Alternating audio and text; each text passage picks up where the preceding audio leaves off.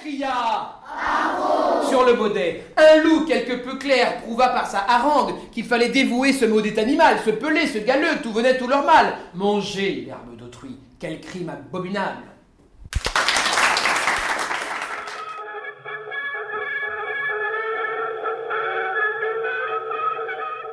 Bonjour à tous et à toutes. Aujourd'hui, nous avons eu la chance d'interviewer M. Arnaud Benèche, qui fait partie de la compagnie En Porte-Voix. La compagnie En Porte-Voix est une association avec 12 comédiens, dont vous, M. Arnaud. Vous êtes aussi directeur artistique et metteur en scène. Vous jouez exclusivement en français pour les établissements français ou francophones, les alliances françaises, centres culturels français, consulats, ambassades pour l'AEFE, la mission laïque, l'OSUI, etc. Vous avez fait de nombreux spectacles comme Un monde fabuleux, Merci Monsieur Molière, V comme Hugo, Matin Brun 2.0 et Antigone, etc. Maintenant, nous allons passer aux questions. On a commencé, j'étais tout seul comme comédien, et maintenant nous sommes 12 comédiens. 12 comédiens et nous jouons 11 euh, spectacles qui sont à l'affiche, et on a eu la chance déjà de jouer dans 17 pays dans le monde, y compris la France, bien évidemment. Est-ce que tous vos spectacles sont sujets d'un débat? Alors, on peut euh, proposer de toute façon toujours une rencontre avec le public, que ce soit un débat ou une simple rencontre, mais dans la mesure où nos spectacles tentent à être euh, euh, ludiques, pédagogiques, interactifs, moi j'aime bien effectivement avoir un échange avec le public. Alors il y a des spectacles qui s'y prêtent tout particulièrement, je pense notamment à Antigone, à Matin Brun, mais par exemple, même sur Merci Monsieur Molière, qui raconte la vie et l'œuvre de Molière, la médecine, le rapport homme-femme, euh, les croyances, il y a toujours un débat. Et d'ailleurs, à Djibouti, euh, il y a eu tout un débat autour de Tartuffe, qui est un extrait de Merci Monsieur Molière, parce que tout le monde n'était pas d'accord avec la vision euh, de Molière sur la religion. Comment réagissez-vous face à la nouvelle génération? Euh, moi, ça fait 15 ans que je fais des spectacles et effectivement, il y a euh, de nouvelles attentes. D'abord, il y a un côté un peu consumériste euh, des spectateurs, c'est-à-dire qu'en fait, ils veulent tout tout de suite et que quand le, texte est un peu difficile, ils abandonnent très vite. Je pense par exemple au Horla, que j'ai eu le plaisir de jouer, enfin de faire jouer Al Jadida l'an dernier par un comédien qui s'appelle Raphaël Dolce.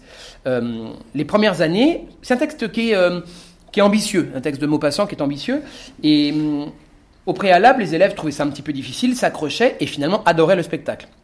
Et maintenant, euh, les élèves sont d'abord déroutés et on voit des élèves qui perdent pied puis finalement ils abandonnent. Au final, la plupart d'entre eux aiment, apprécient et sont intéressés, mais il y a un manque d'effort.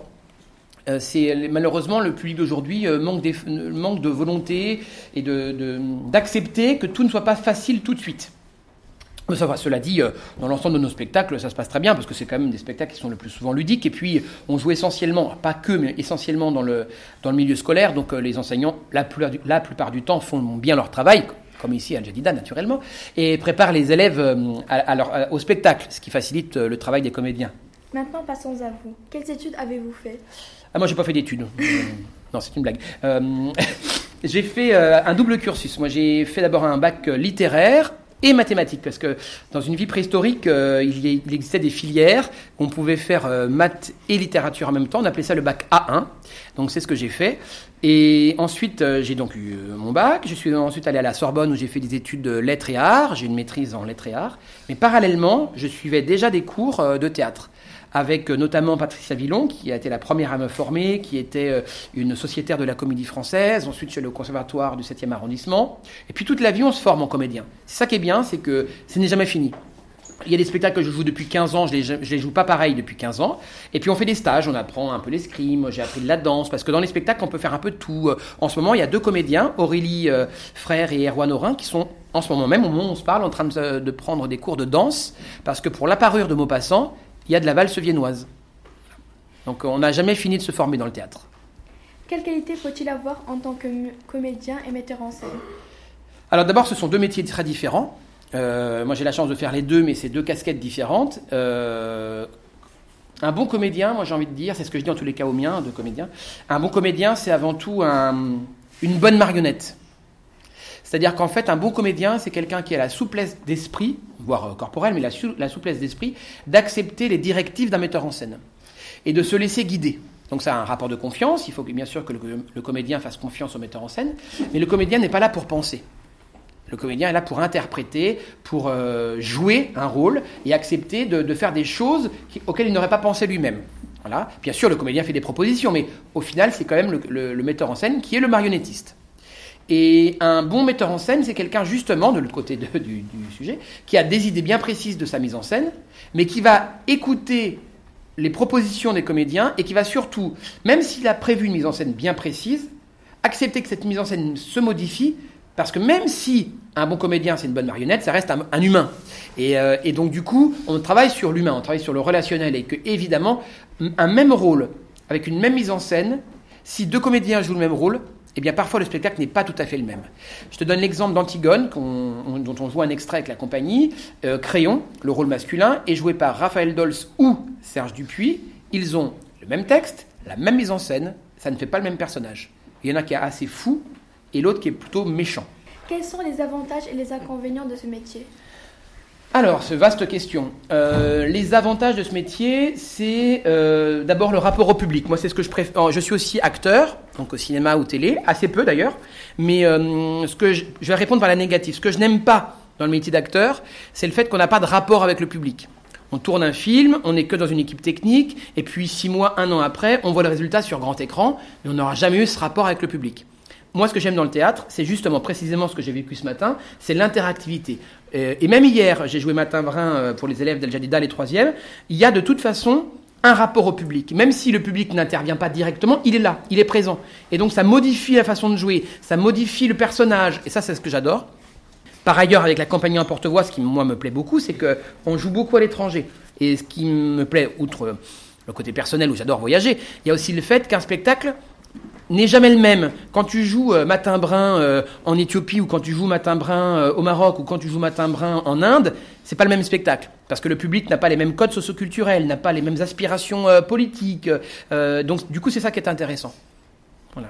Et les inconvénients, ben, les inconvénients, j'en vois pas beaucoup. c'est un métier qui est, ben, qui est fatigant qui est très exigeant, qui demande beaucoup d'énergie en un temps, sur un temps très court. C'est-à-dire qu'il faut tout donner pendant une heure. Euh, voilà, je dirais que c'est ça un inconvénient, mais enfin, on est des sportifs de haut niveau, donc on s'entraîne.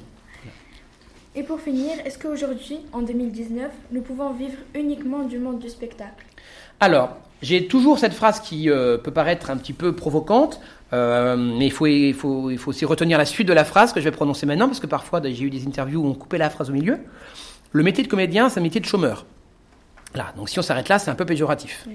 Sauf que c'est la réalité du métier. C'est-à-dire que être comédien, dans 99% des cas, c'est être chômeur. On appelle ça les intermittents du spectacle. Dans ces comédiens, il y en a, je dirais, deux tiers qui ne vivent pas bien de leur métier et qui font donc autre chose à côté, serveur, etc. Et il y en a un tiers qui vit bien, voire très bien de son métier. Nous, avec la compagnie en porte-voix, on a cette chance inouï de faire environ 350, 350 représentations par an. Donc euh, bon voilà, on a de la chance, on en vit bien, euh, c'est notre métier. Alors évidemment, on garde ce statut d'intermittent du spectacle, enfin pour la plupart des comédiens de la compagnie. Euh, donc on est, on va dire, chômeur, mais en réalité, on vit de notre métier euh, très bien. Il n'y a aucun problème.